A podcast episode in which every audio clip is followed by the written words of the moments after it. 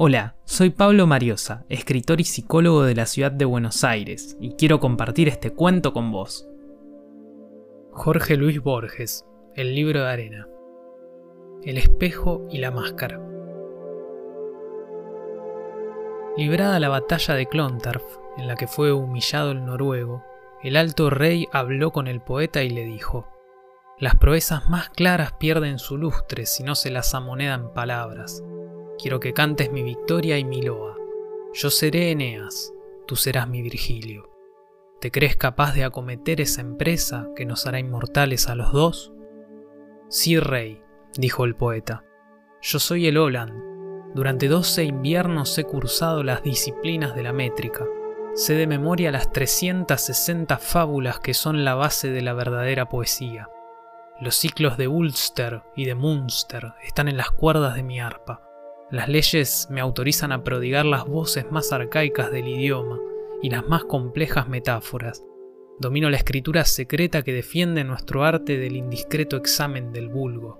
Puedo celebrar los amores, los abigeatos, las navegaciones, las guerras. Conozco los linajes mitológicos de todas las casas reales de Irlanda. Poseo las virtudes de las hierbas, la astrología judiciaria, las matemáticas y el derecho canónico. He derrotado en público certamen a mis rivales. Me he adiestrado en la sátira que causa enfermedades de la piel, incluso la lepra. Sé manejar la espada como lo probé en tu batalla. Solo una cosa ignoro, la de agradecer el don que me haces.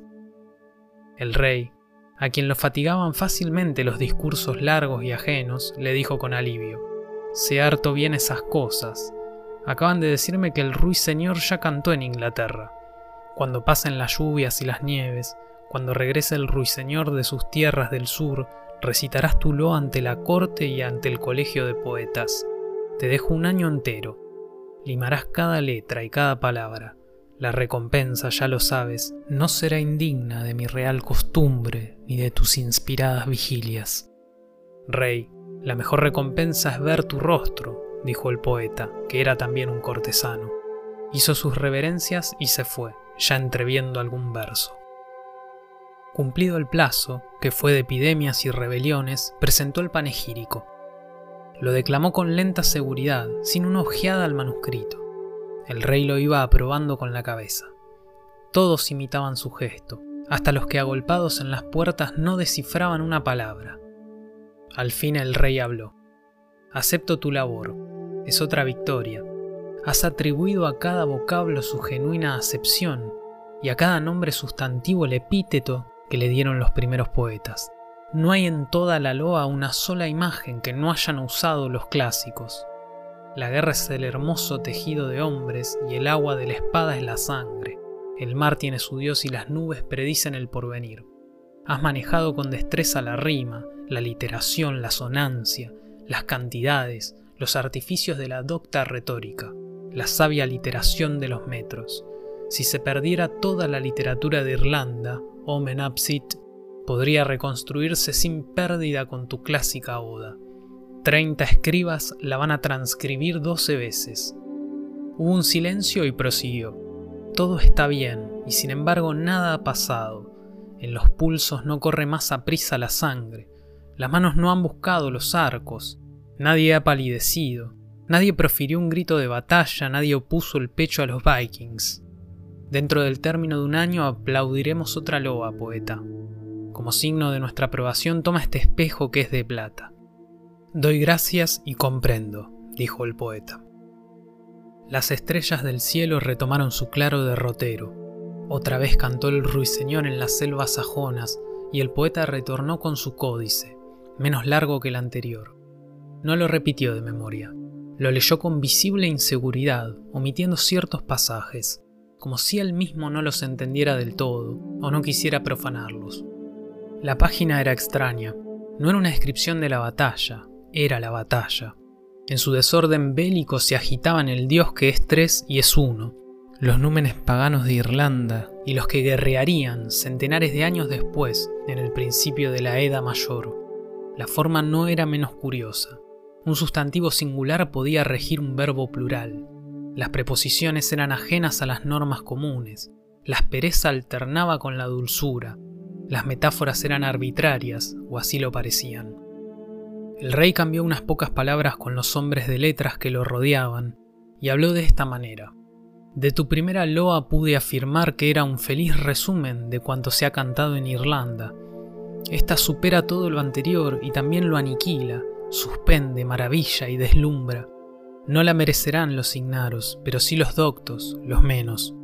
Un cofre de marfil será la custodia del único ejemplar, de la pluma que ha producido obra tan eminente podemos esperar todavía una obra más alta, agregó con una sonrisa. Somos figuras de una fábula y es justo recordar que en las fábulas prima el número 3. El poeta se atrevió a murmurar, los tres dones del hechicero, las tríadas y la indudable Trinidad.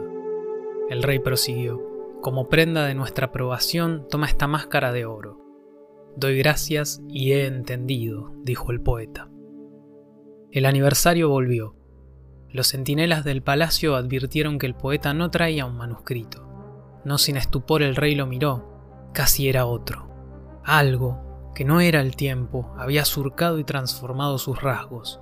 Los ojos parecían mirar muy lejos o haber quedado ciegos. El poeta le rogó que hablara unas palabras con él. Los esclavos despejaron la cámara.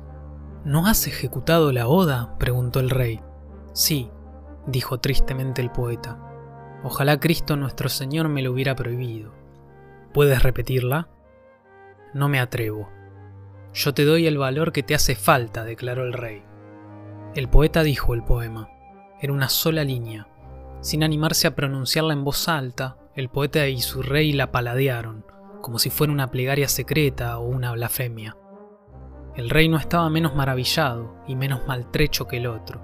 Ambos se miraron, muy pálidos. En los años de mi juventud, dijo el rey, navegué hacia el ocaso. En una isla vi lebreles de plata que daban muerte a jabalíes de oro.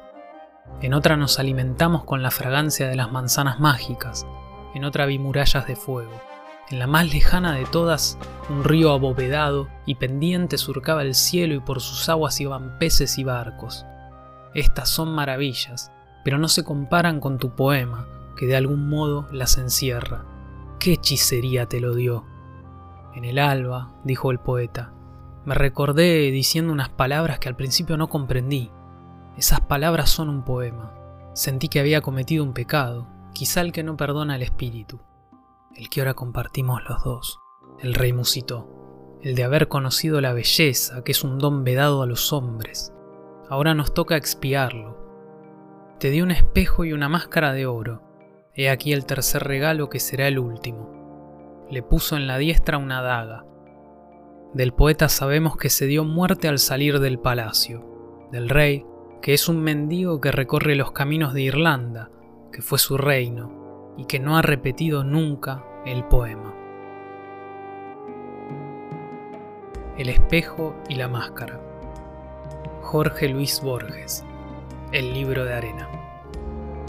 Gracias por escuchar. Si te gustó mi lectura, te invito a seguirme en Instagram y en Facebook como Mariosa Pablo. Nos leemos.